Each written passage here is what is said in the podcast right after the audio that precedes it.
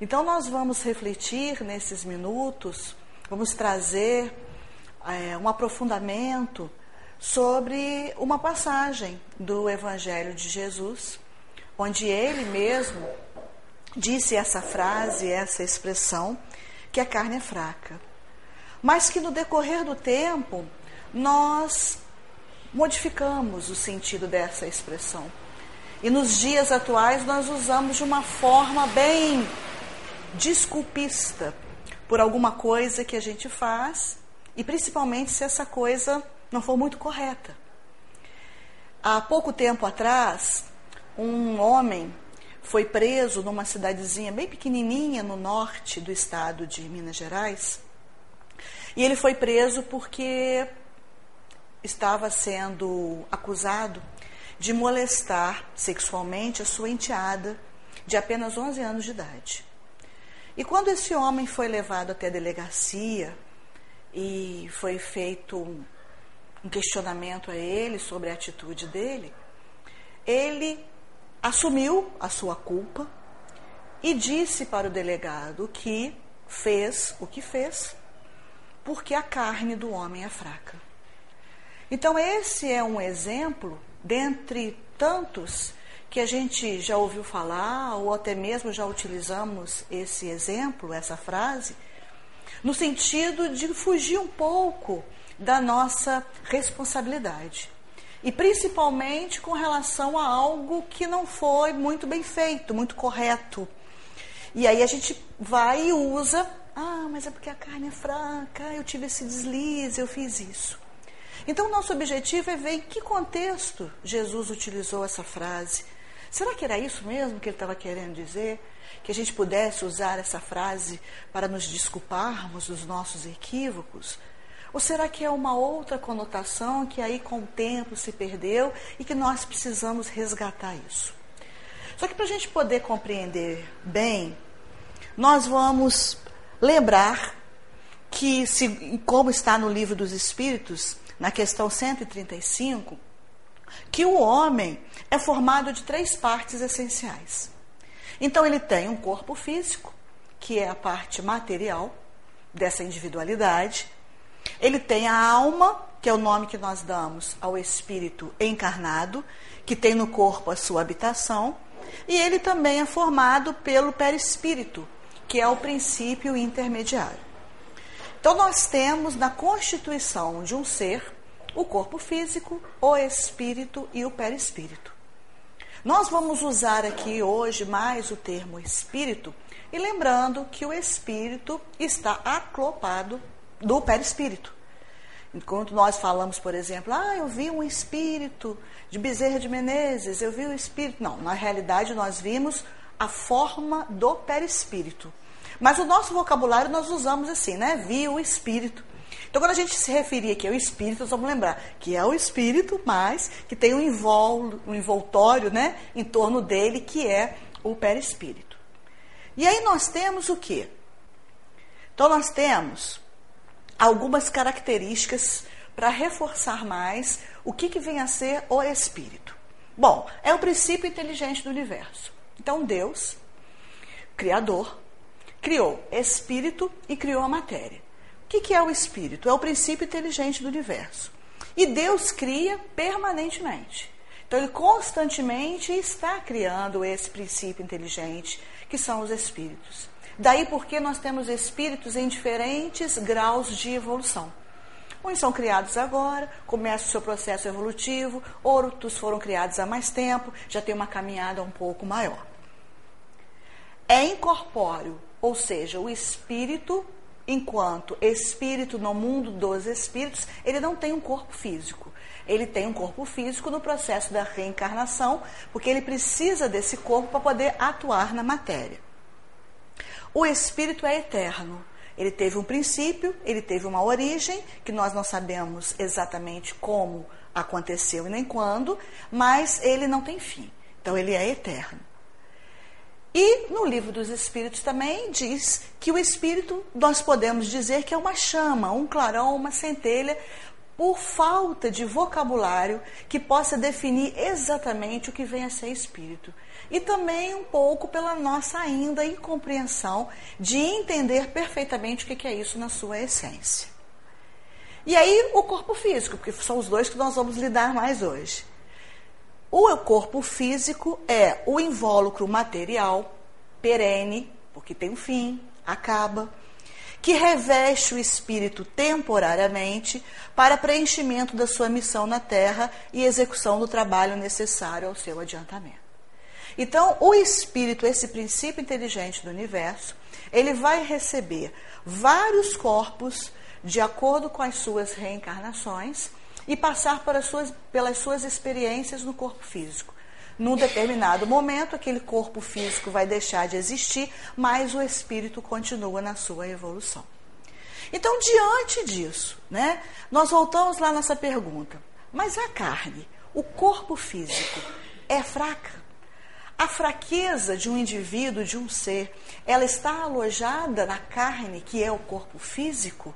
Como que acontece isso? Então nós vamos buscar informações lá no livro Céu e Inferno, que esse ano completa 162 anos de existência. E no capítulo 7, com o subtítulo A Carne é Fraca, Kardec nos diz o seguinte: Hoje está plenamente reconhecido pelos filósofos espiritualistas que os órgãos cerebrais, correspondendo a diversas aptidões, devem seu desenvolvimento à atividade do espírito. Então, já de cara, Kardec já vem dizer para a gente aonde que está a fraqueza ou a fortaleza do ser. Não é na carne, é no espírito.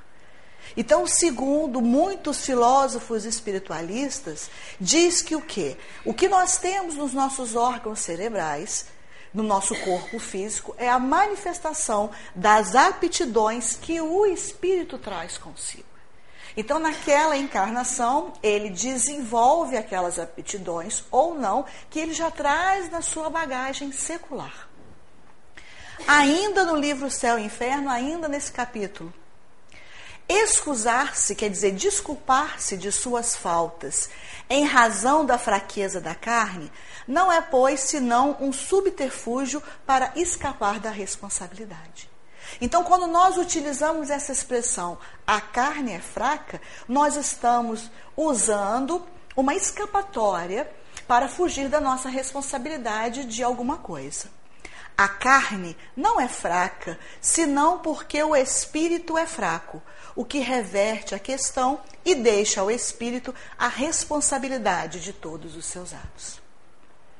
Se nós aceitarmos que a carne realmente é fraca, nós não temos nenhuma responsabilidade com as nossas atitudes. Por quê? Porque nós todos, sinto informar, mas nós vamos desencarnar. Né? Vai chegar um momento que nós vamos desencarnar. Se a fraqueza está na carne, a carne vai ficar. O espírito vai prosseguir na sua jornada evolutiva. Então, todos os nossos erros e todos os nossos acertos se devem à carne e nós cometemos mais erros do que acertos, qual é a responsabilidade disso? Uma vez que o corpo físico vai ficar e o espírito vai continuar a sua trajetória. Então, isso é uma maneira de escapar da responsabilidade. Quando nós aprendemos que a responsabilidade é do espírito, isso se torna algo muito importante. Porque tudo aquilo que nós fazemos, nós vamos ter um retorno. Sejam coisas boas ou coisas não tão boas assim. E nós, espíritos, vamos ter que dar conta disso vamos ter que sofrer as consequências desses atos bons ou desses atos não tão bons assim. Porque se fosse a carne era muito simples. Desencarnou, zerou. Chega lá no mundo espiritual sem comprometimento de nada, sem responsabilidade de nada. E nós sabemos através da doutrina espírita que não é isso que acontece. Uma vez que o corpo físico fica no mundo físico, o espírito de retorno ao mundo espiritual, ele vai ter que dar conta de tudo que ele fez. E não é ninguém cobrando isso da gente, não. É a nossa própria consciência cobrando de nós as nossas atitudes. Aquelas atitudes que foram boas vão nos trazer uma paz de espírito. Aquelas que não foram tão boas assim, vai trazer um peso na nossa consciência. Reforçando isso que Kardec diz, o Hahnemann, que é o pai da medicina homeopática, também vem confirmar as palavras de Allan Kardec. No seu livro Hahnemann, o apóstolo da medicina espiritual, de Hermínio Corrêa de Miranda, ele diz o seguinte: o corpo não dá cólera àquele que não a tem, do mesmo modo que não dá os outros vícios. Então não é o corpo físico que vai dar a ira, a raiva, a violência. Não. É o espírito que traz aquilo com ele e ele se apresenta no mundo físico com esses vícios. Mas é porque o espírito já traz aquilo com ele.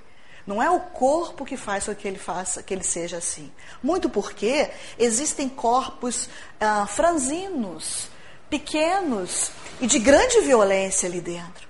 E existem outras pessoas de uma corpulência, de uma musculatura e o espírito de uma sensibilidade, de uma sensatez, de uma delicadeza muito grande. E isso comprova o quê? Que não é o corpo que vai dar vício ou virtudes, mas sim o espírito que é o dono da situação. E aí ele continua: todas as virtudes e todos os vícios são inerentes ao espírito. A não ser assim, onde estariam o mérito e a responsabilidade de cada um de nós?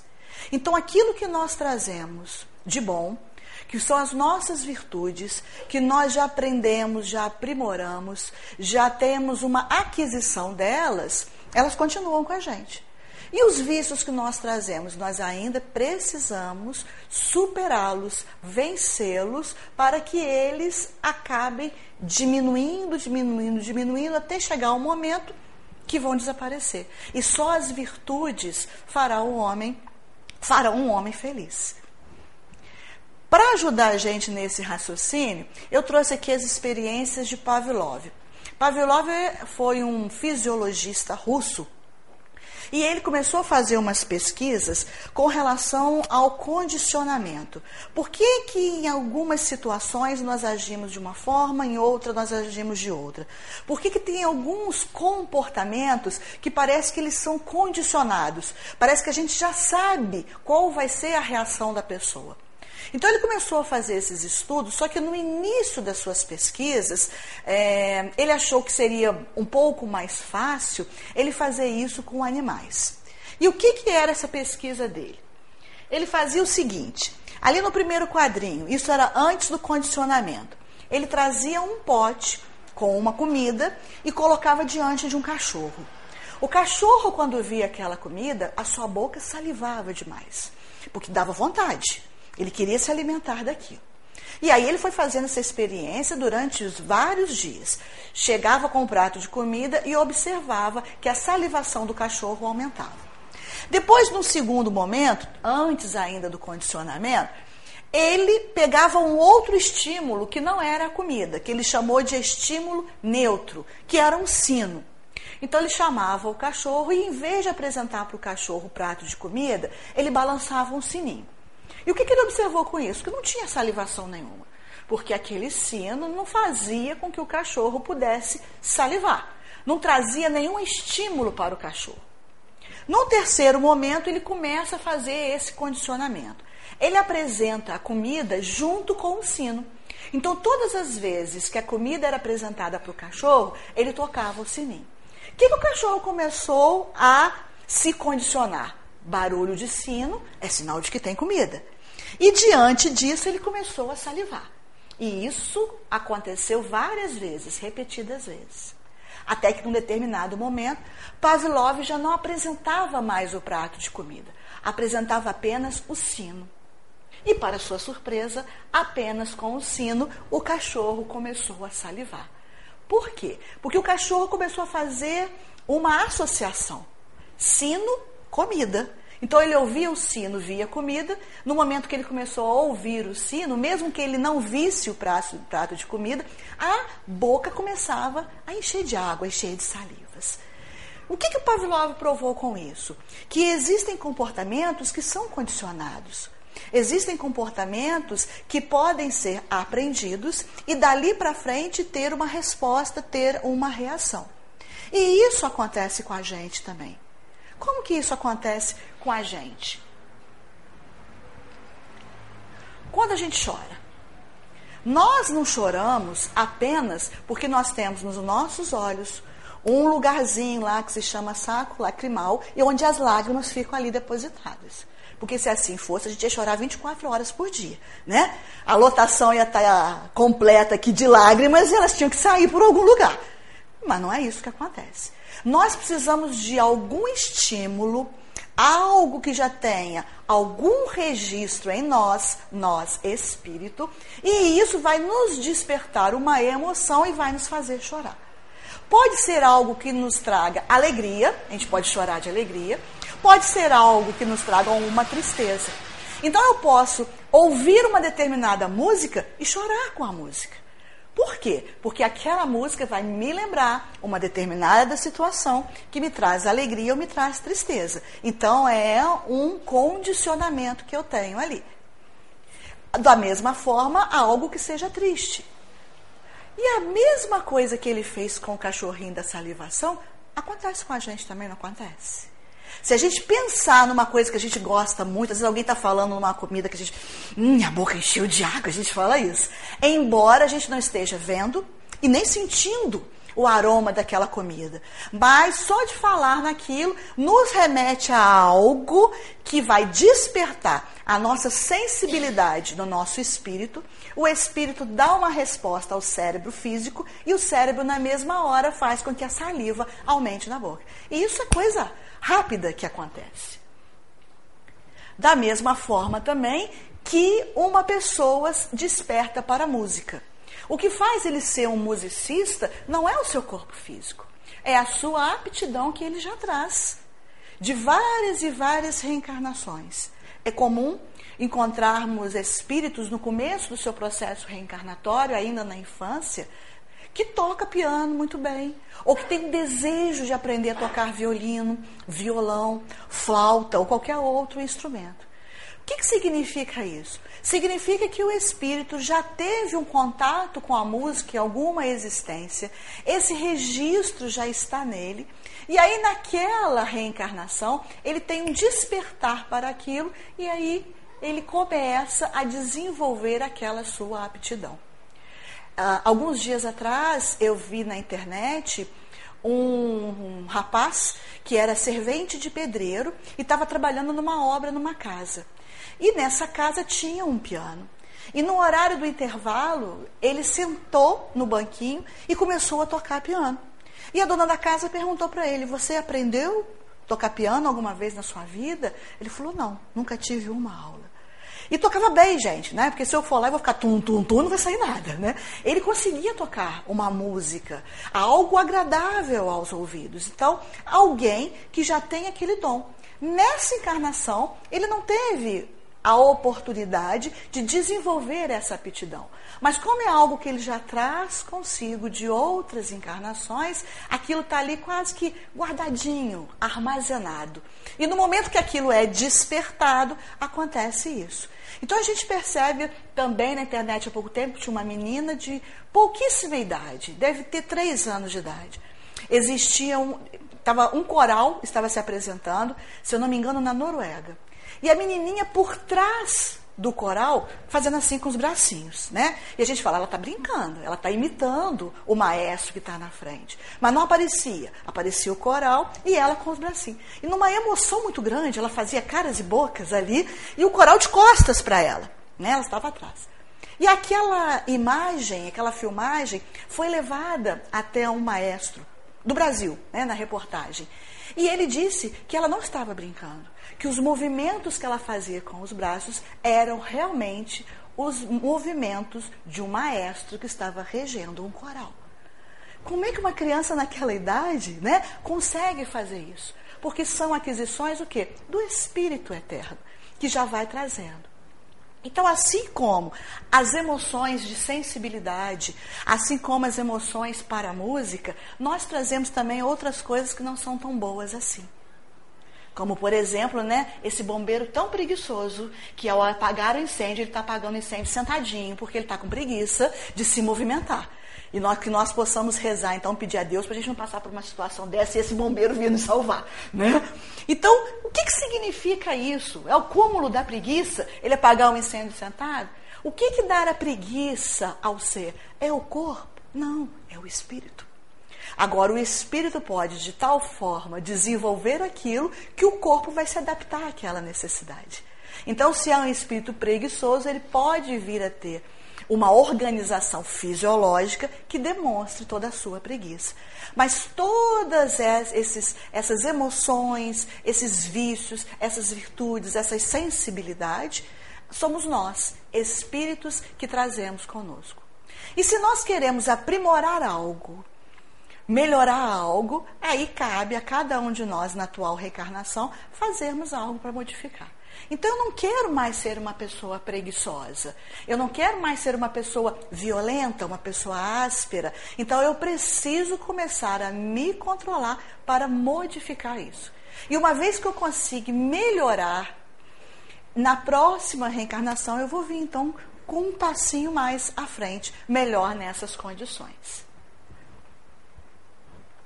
Então, toda escolha que nós fazemos, ela é obra do Espírito. O Espírito é que está no comando. Então, todas as nossas escolhas, certas ou não, é o Espírito que está ali. E aí, claro, o corpo físico vai efetuar uma ordem do Espírito, né? Estou com sede, quero um copo d'água. Então, o corpo físico vai obedecer a esse comando e não o contrário. Se o espírito estiver muito apegado às coisas materiais, então ele terá maior facilidade em realizar os chamados pecados da carne. Ao passo que se o espírito tiver evoluído, terá, por óbvio, menos inclinações para as coisas da carne e então cometerá menos excesso. O que, que significa isso? Quanto mais evoluído for o espírito, mais desapegado da matéria ele vai ser. Então vai ser mais fácil dele se desligar isso. Vamos pegar o exemplo de Jesus, que é o espírito de mais alta qualidade moral que nós conhecemos. A gente vai imaginar Jesus falar assim: ah, hoje eu não vou trabalhar, não, estou com a preguiça, hoje eu não vou fazer isso. Não tem como. Né? Ah, Jesus hoje deu uma resposta atravessada em alguém. Jesus hoje entrou numa rua porque ele viu fulano e não queria cumprimentar fulano. Ele não vai fazer isso.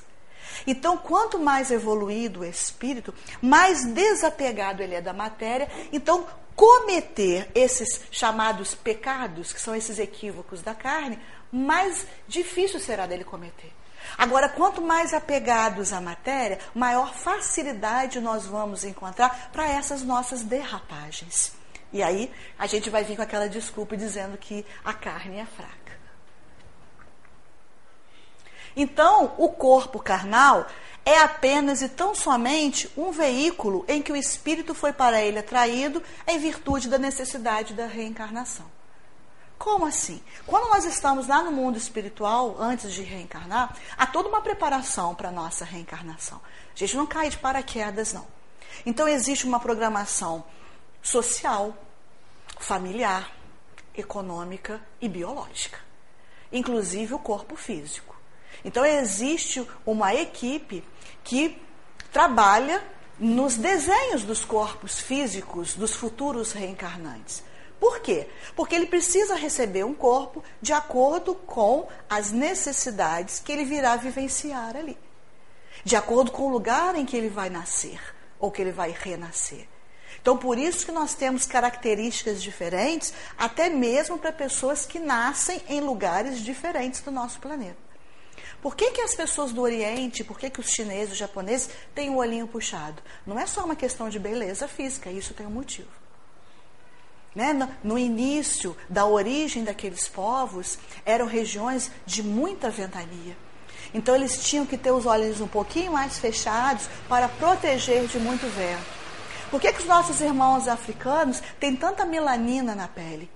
Porque a incidência solar naqueles países da África é muito forte. Então ele precisava de uma pele com uma resistência maior do que aqueles que renascem no, na Noruega, na Dinamarca, onde a incidência de raios solares é menores. Como é que se elabora tudo isso no mundo espiritual? Então existe toda uma preparação. até mesmo as pessoas que renascem com comprometimentos físicos.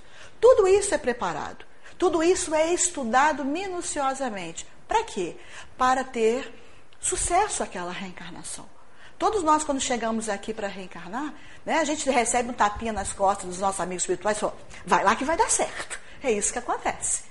Só que muitas vezes nós chegamos aqui, por nossas escolhas que às vezes não são tão corretas, a gente dá umas escorregadas. Mas todos nós reencarnamos com o propósito de chegar aqui, de vencermos os nossos desafios e voltarmos para o mundo espiritual numa situação bem melhor do que nós aqui chegamos. Esse é o propósito para todos. Mas, infelizmente, né, chegando aqui, a gente às vezes dá uma atenção muito maior às coisas da matéria, a gente deixa as coisas do espírito um pouco de lado e acabamos nos comprometendo em alguns aspectos. Então, não se pode pretender que o veículo, que é o corpo físico, tem o poder de direcionar o motorista, que é o espírito. Então, nessa nossa comparação, né, o carro não vai andar sozinho. Se ele estiver sozinho, ele está desgovernado. Vai acontecer um acidente. Então, quem é que está no comando da situação? Quem é que está dirigindo? É o espírito que está dirigindo aquele corpo.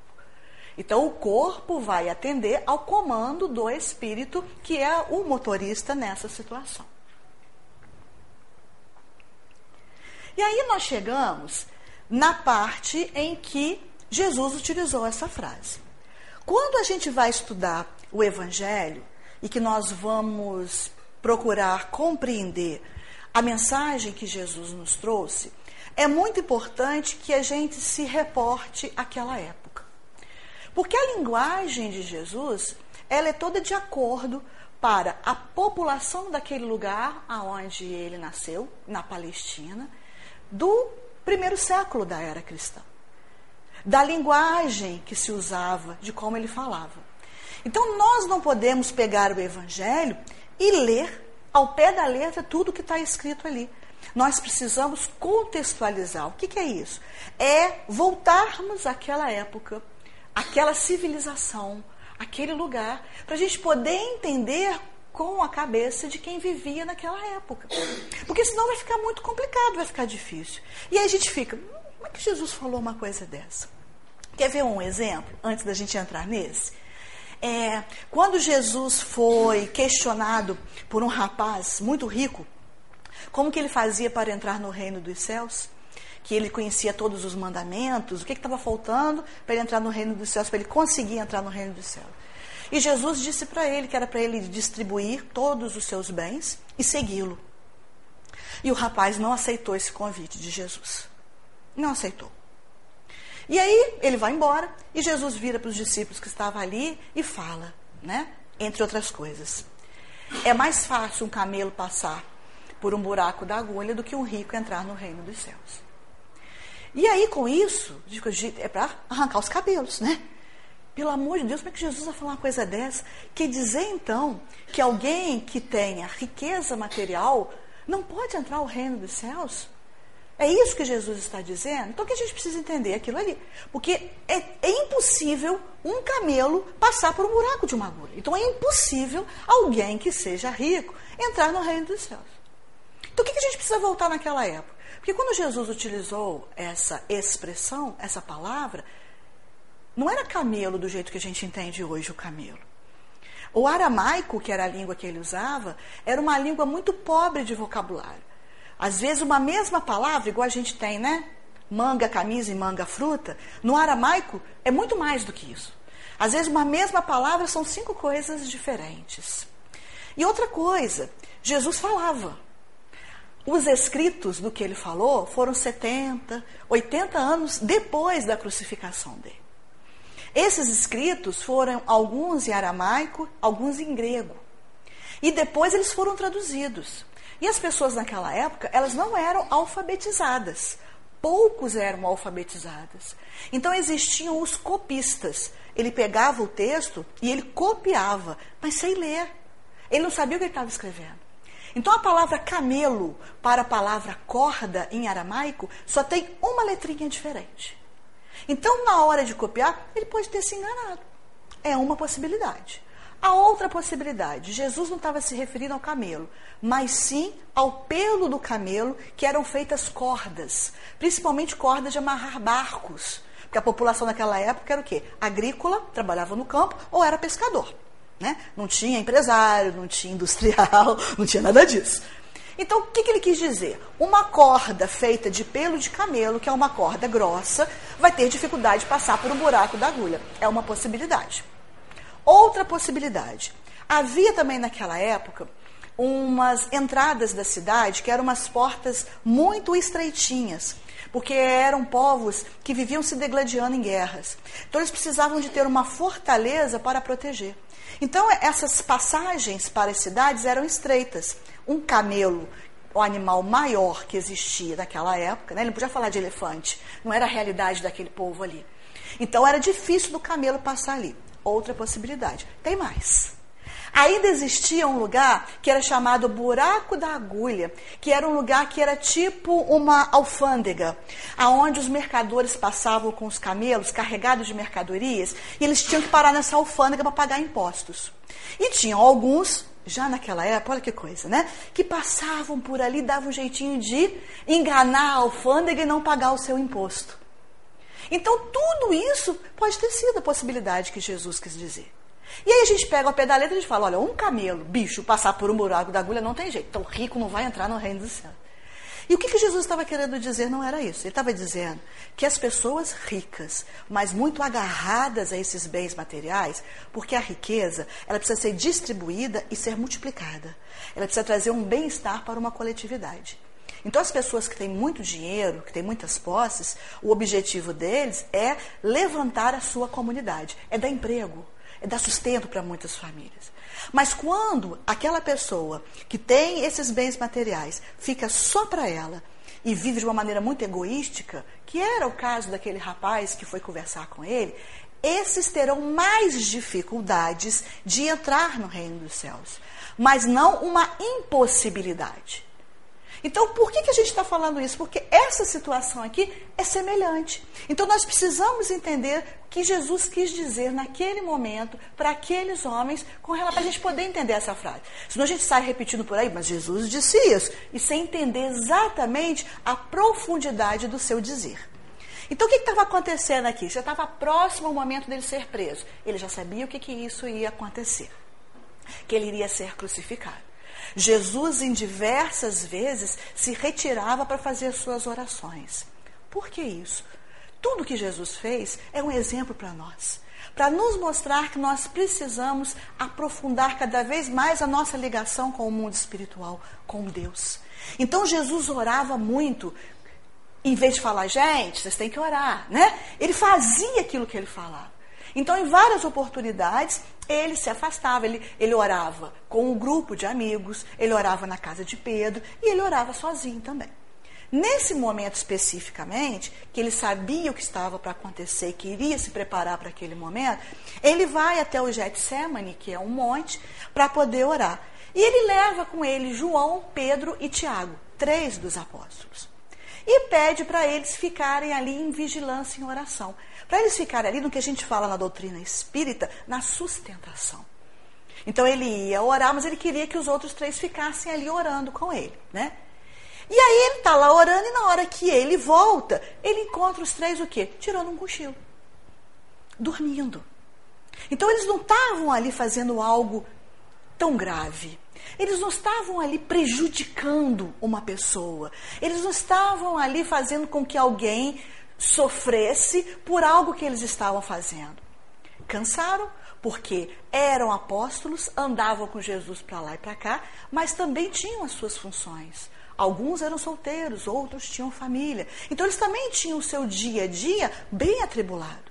Vamos lembrar que as regiões por onde eles andavam era muitas vezes barco, a pé. Então o cansaço físico bateu. E aí, quando Jesus retorna da sua oração, ele encontra os três dormindo. E aí ele fala: Não fostes capazes de ficar vigiando uma só hora comigo? Uma hora só que ele pediu para eles ficarem orando, eles caíram no sono. Vigiai e orai para não cair em tentação, pois o espírito está pronto, mas a carne é fraca.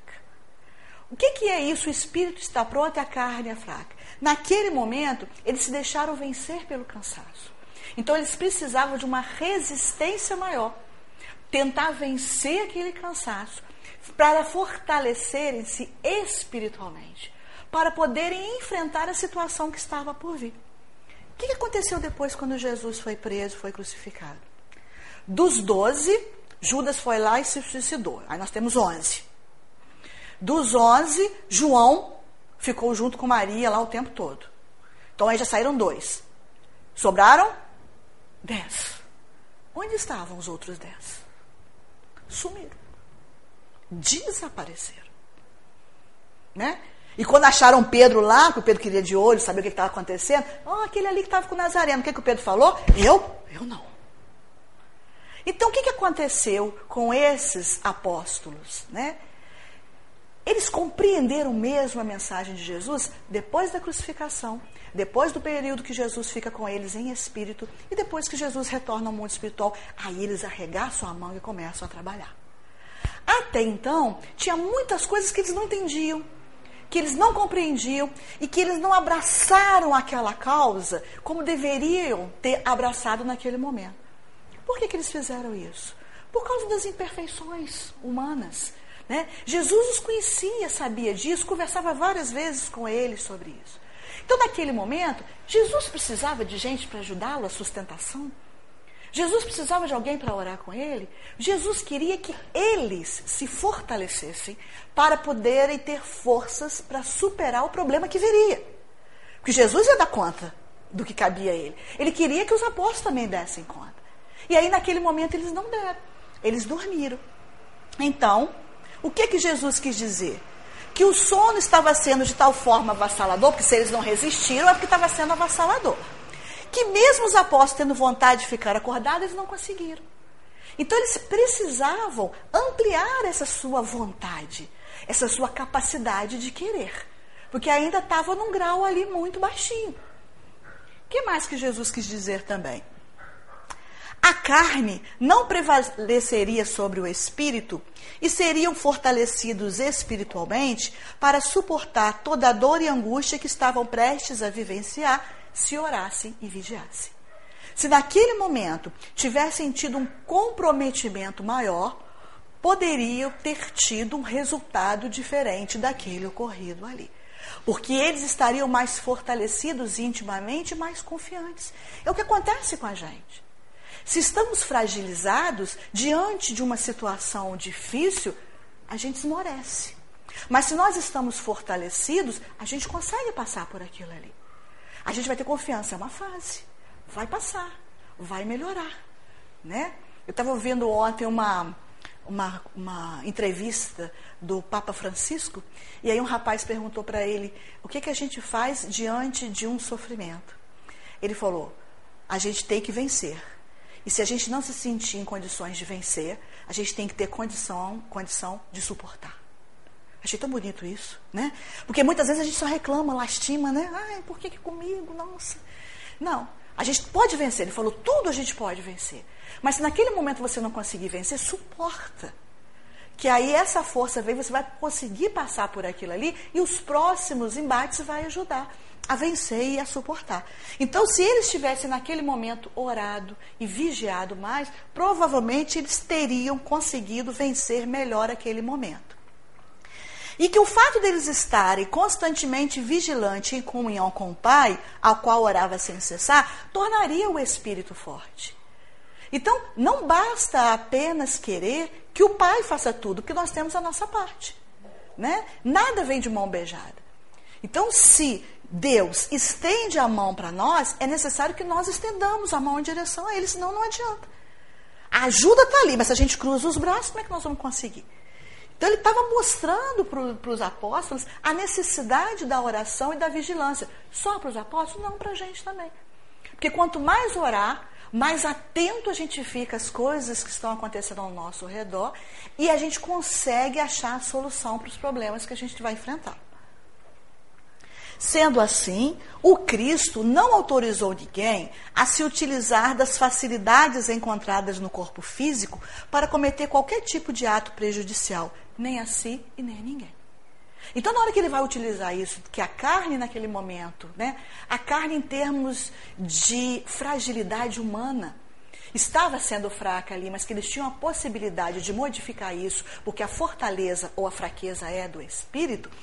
Então, ele está mostrando que não é questão de usar a frase com o desculpismo que nós usamos. Então eu começo a minha dieta na segunda-feira, porque toda dieta tem que começar na segunda-feira, né, gente?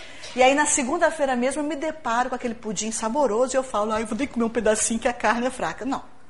A fraqueza é minha, Verônica, né? Eu, espírito, que não consigo resistir aquilo ali. Então, se eu não resisto a que a gente pode chamar até de uma tentação, é porque aquilo interiormente ainda me incomoda. Porque se for algo que não me incomoda, aquilo não vai me tentar. Então aquilo não vai dar problema nenhum para mim. Então as situações que nos colocam muitas vezes em fragilidades é porque nós já trazemos essas fragilidades dentro de nós. E aí, lá no livro Ação e Reação do Espírito André Luiz, ele está conversando com o instrutor Silas justamente sobre isso. E aí ele vai dizer que o que, que nós temos um desejo central na nossa vida. Qual é o tema que nós mais temos alimentado? Então ali tem, né? Cada um é tentado exteriormente pela tentação que alimenta em si próprio. Então ali é uma cabeça e dentro ali está escrito avareza, vaidade, ira, luxúria, gula, preguiça, orgulho e inveja. Então, o que, que significa isso? Significa o quê? Aquilo que é o desejo central da minha vida é aquilo que vai me tentar exteriormente para me colocar à prova. Um exemplo: uma pessoa que é excessivamente vaidosa. Ela vai sair pelo centro da cidade, só vai ter olhos de ver lojas de roupa, de calçado, de grife. Por quê? Porque ela traz, o espírito traz essa vaidade dentro dela. Então ela vai falar: ai, que roupa linda, eu tenho que comprar essa roupa. Gente, mas meu dinheiro esse mês não vai dar, mas eu preciso. Ó. Então essa tentação externa é algo que ela já traz dentro dela. Aquele outro que é a gula, ele não vai olhar para as lojas de roupa, vai olhar para quê? Para as confeitarias, para as padarias, para as lanchonetes. Então ele vai ter olhos de ver aquilo que o interessa. Então ele vai dizer: Nossa, que tentação, né? Eu vi aquilo, eu não posso comer aquilo. Por que, que é uma tentação? Porque é algo que nós desejamos intimamente. Eu, por exemplo, ah, não bebo bebida alcoólica. Então, se eu me deparar com uma mesa repleta de bebida alcoólica, não vai fazer diferença nenhuma. Então, isso não vai me tentar exteriormente. Isso eu já venci. Então, não me tenta. E aí, a gente está falando de coisas físicas, mas pode ser também a maledicência, a fofoca, né? Ou não me conta não, porque eu não consigo guardar segredo, né? Então são coisas que nós trazemos. E aí acaba o quê? Sempre vindo alguém contar um segredo para alguém que não consegue guardar. Está sendo tentado exteriormente pela tentação que alimenta em si próprio. Então, por isso que a gente às vezes fala assim, gente, mas de novo na minha vida aconteceu isso. Passei por uma situação dessa há um tempo atrás, agora estou passando de novo. É porque a gente não aprendeu com a experiência. Então, nós somos colocados à prova novamente. É igual o menininho na escola. Né? Enquanto ele não souber quanto é que é 2 mais 2, ele não vai aprender 2 vezes 2. Ele precisa vencer uma etapa para ter outros desafios. Nós somos assim também no nosso dia a dia, na nossa vida. Malbataan é um escritor que escreve muitos contos. E aí ele tem um conto que é sobre um homem que morava numa aldeia e esse homem era montava muito bem cavalos. Só que esse homem ele tinha um temperamento muito violento, muito intempestivo. E isso estava trazendo consequências complicadas para ele. E ele então queria encontrar uma solução para esse problema dele, dessa violência. Então ele sabe que ali próximo da sua aldeia tinha um homem de um muito sábio. E ele então vai procurar esse homem para conversar. E explica para ele, né? Olha, eu tenho uma tendência muito violenta, é, pavio curto. Qualquer coisa já estou logo estourando e eu não gostaria de ser assim. Eu queria que o senhor me desse uma orientação, uma diretriz do que, que eu devo fazer para modificar esse meu comportamento. E aí o sábio vira para ele e fala assim: Você sabe montar cavalo? Ele falou: Sei, e monto cavalo muito bem.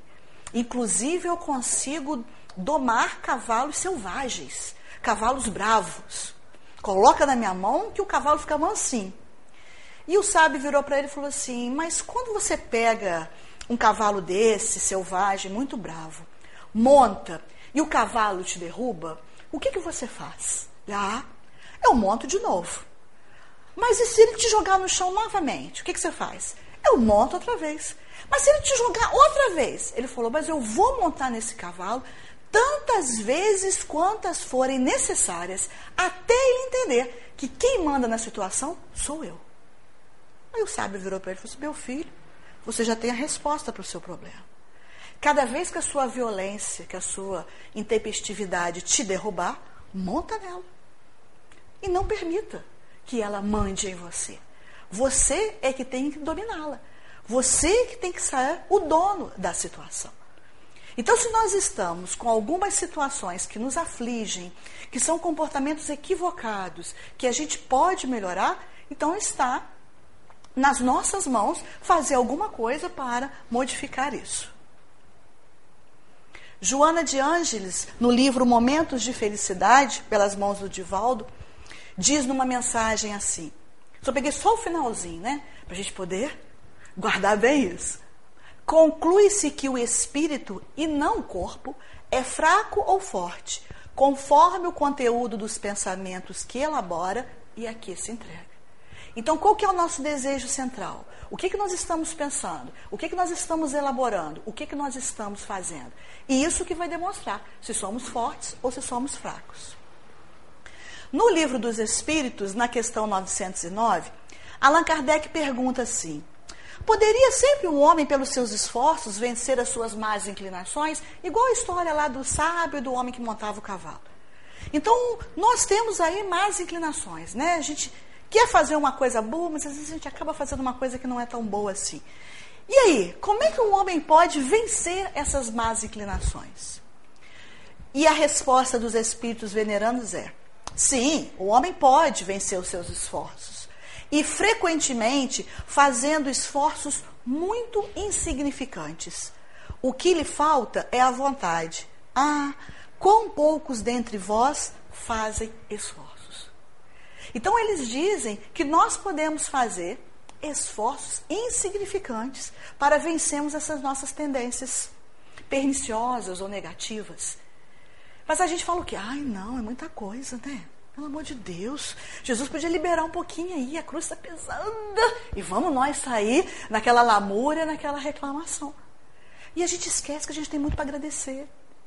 E que essas dificuldades estão aí são consequências de outras atitudes que nós já tomamos lá atrás. Tudo é lei de causa e efeito. Então, as consequências que a gente está sofrendo agora, muitas vezes, porque nós erramos lá atrás. Então, agora a gente está tendo que acertar a nossa contabilidade com as leis divinas e com a nossa própria consciência. Então, se a gente conseguir fazer esforços e insignificantes, segundo os espíritos, né, nós vamos conseguir vencer as nossas más inclinações. Todos nós, então, sem exceção, possuímos na intimidade a centelha divina, a força capaz de conter os impulsos negativos e fazer vibrar as emoções nobres que o Criador depositou em nós. Então, quando Jesus falou assim, faça brilhar a vossa luz, ele não falou por falar, não. É porque nós temos essa luz dentro de nós. Essa centelha divina, essa luz divina. Então precisamos fazer o quê? Que ela brilhe mais. E não que fique apagadinha. Então todos nós temos essa centelha divina e podemos conter esses nossos impulsos negativos. Fazendo pequenos esforços, conquistaremos a verdadeira liberdade a supremacia do espírito sobre o corpo. E só então entenderemos por que Jesus afirmou: Vós sois deuses, podereis fazer o que eu faço e muito mais. Então, se Jesus conseguiu ser paciente, nós também podemos ser. Se ele conseguiu ser bom, nós também. Tolerantes, nós também. Porque foi ele mesmo que disse. Podemos fazer o que ele fez e muito mais. E ele é o nosso roteiro seguro. Ele é o caminho a seguir. Então, na dúvida, por onde que eu vou? O que que eu faço? O seu evangelho é esse norte, é esse roteiro que nós devemos seguir.